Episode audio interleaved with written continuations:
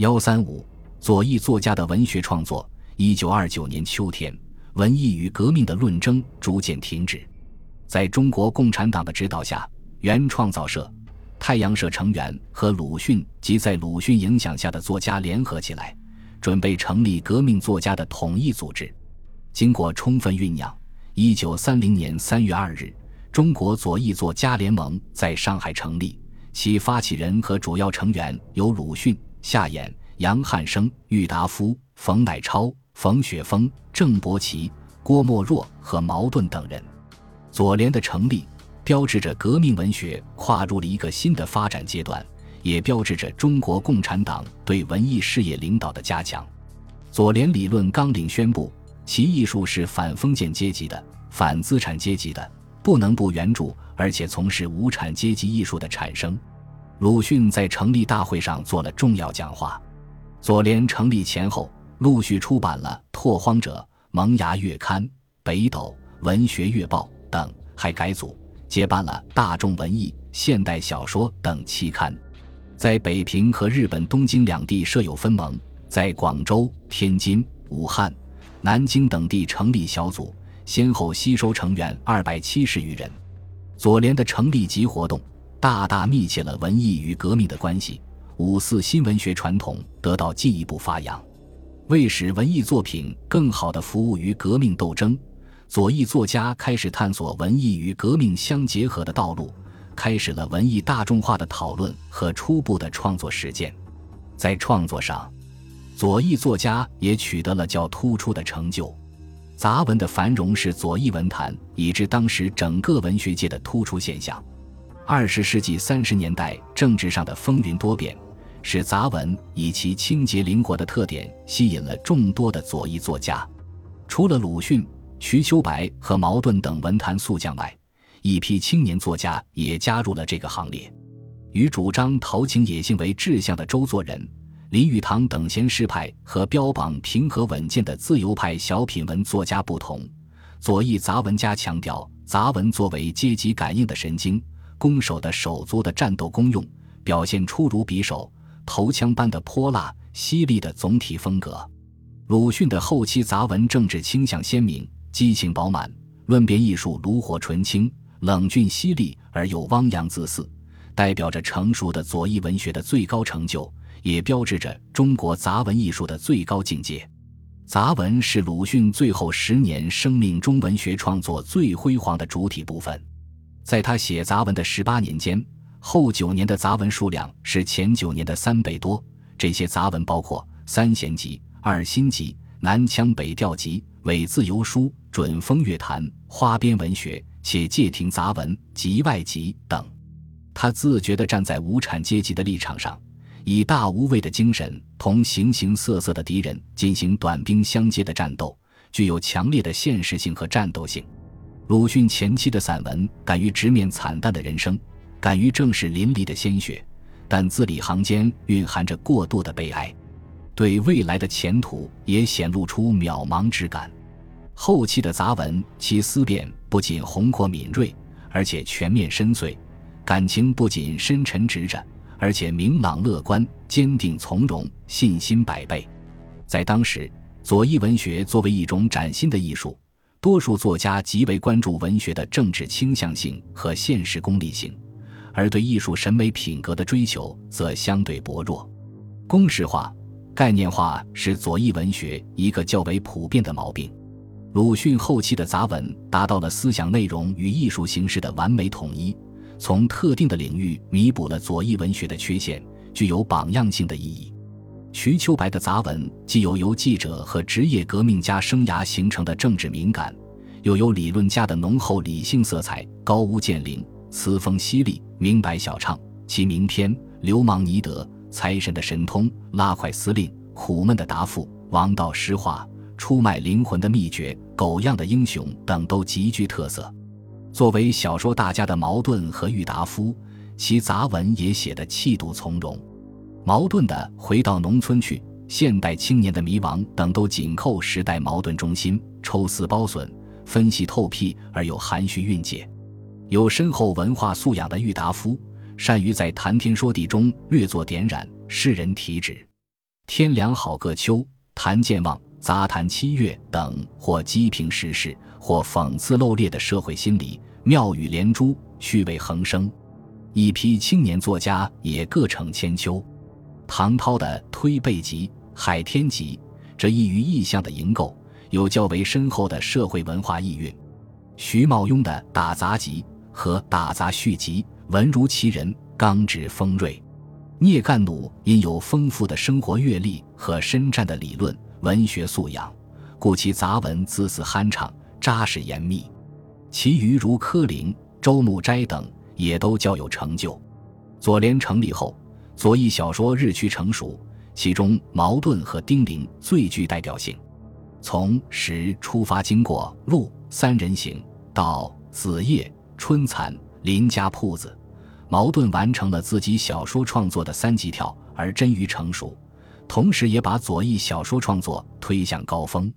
在子夜等小说中。茅盾兼具小说家和社会科学家的双重气质，对二十世纪三十年代的中国城乡社会进行了广泛而深刻的分析，既有清醒的理性分析，又有生动的形象塑造和纵深的历史感、鲜明的及时性。全景构图气魄宏大，细部勾勒精细严谨，充分显示了左翼文学的思想艺术优势。丁玲的作品显示出了开拓者的顽强和坚韧。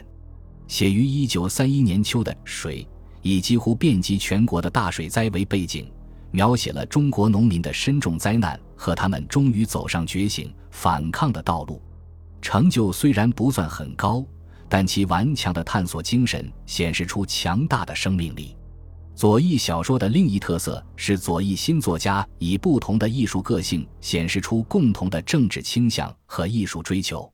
张天翼和蒋木良等继承了鲁迅所开创的社会讽刺传统，形成左翼青年讽刺文学。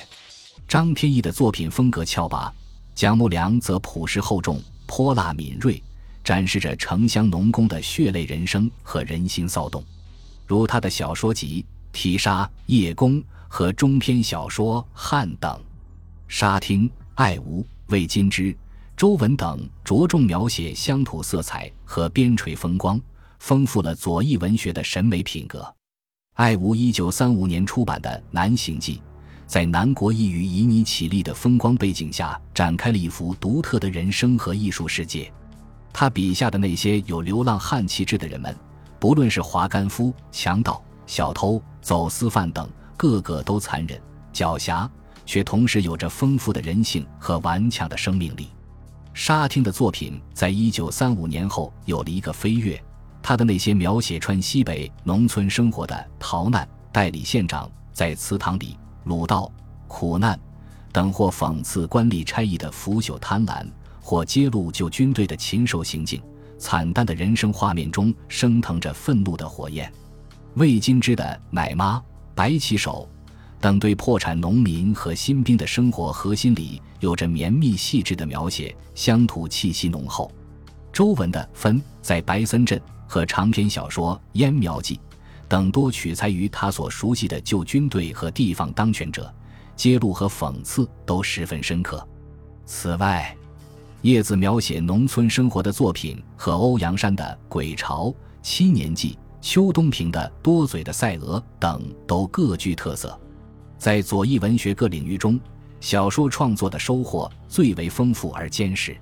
蒋光慈是革命文学最早、最富热情的开拓者之一，对左翼小说的题材和技巧做过多样的探索。代表蒋光慈小说创作成就的是长篇《咆哮了的土地》，作品比较完整地反映了大革命前后广大农村剧烈的阶级矛盾和斗争。比较真实地展现了共产党领导下的早期农民运动的风貌，开此后这一类小说的先河。胡也平在一九三零年写成了他的代表作《光明在我们的前面》。小说以五卅运动时代北京市民反帝怒潮为背景，刻画了青年共产党人刘锡坚的形象。作者把人物安置在剧烈的矛盾冲突中，使人物性格的发展具有一定的真实性和可信性。而且基本上从革命家恋爱的模式中蜕变出来，茅盾的《子夜》是成熟的左翼文学的杰出代表作品，它是十里洋场的现代都市景观和民族工业命运的艺术写照。以林家铺子和春蚕为代表的农村三部曲，大规模地描写当时中国的社会现象和复杂的社会矛盾，并且达到了相当的高度。矛盾善于截取生活的横断面，能够从广阔的时代背景上，特别是复杂的经济矛盾关系中，展示人物悲剧性格的形成、发展和演变的必然性。叶子的代表作《丰收》和《火》，艺术视野宏阔。形象刻画生动、立体地展现了农村阶级斗争的复杂场景。中篇小说《兴》以劳动妇女为主角，着力表现革命潮流推动下妇女命运的巨变，把五四作家十分重视的关注妇女命运的艺术命题推进到新的高度。时代气氛逼真，地方色彩浓郁，心理刻画生动，值得重视。左翼诗歌也以左联成立分为两个时期，蒋光慈。郭沫若、冯宪章、钱幸村、冯乃超、殷夫等普罗诗人，在白色恐怖的年代，以自己的诗歌控诉了国民党当局的残忍和坚定的革命信念，悲怆而高亢，不屈不挠。郭沫若的诗集《恢复》中，活跃着一位历经劫难而不屈不挠的革命诗人的身影。蒋光慈的《既有》《哭诉》等作品也是如此。即讲。过之后，年轻的普罗诗人表现出更为高昂的革命热情。冯宪章的诗集《梦后》等作品热情地讴歌理想，礼赞工农；钱幸村的诗集《荒土》和长诗《暴风雨的前夜》等充满了理想色彩。冯乃超的诗集《红纱灯》铿锵激昂，明快畅达，充满神秘朦胧的美。但总的来说，普罗诗人的诗歌虽音调粗犷、激情奔涌，却粗糙幼稚、诗味淡薄。把左翼诗歌引向中心的是1932年5月成立的中国诗歌会，它极重视题材的现实性和时代性，强调诗歌应反映社会现实，推动社会前进。农村革命和反帝抗日成为他们诗歌的两大主题。中国诗歌会的代表人物有蒲峰。穆穆天和杨骚、任君、王亚平等，蒲峰的代表作品有诗集《茫茫夜》《生活》《摇篮歌》《抗战三部曲》长诗《六月流火》等，大多写农村现实生活，描绘被压迫农民的痛苦生活和滋长着的烈火般的反抗情绪，诗风朴素，但艺术粗糙。木木天倾吐着反帝抗日的民族情感。杨骚多通过爱情题材抒发对黑暗现实的不满和对光明未来的追求。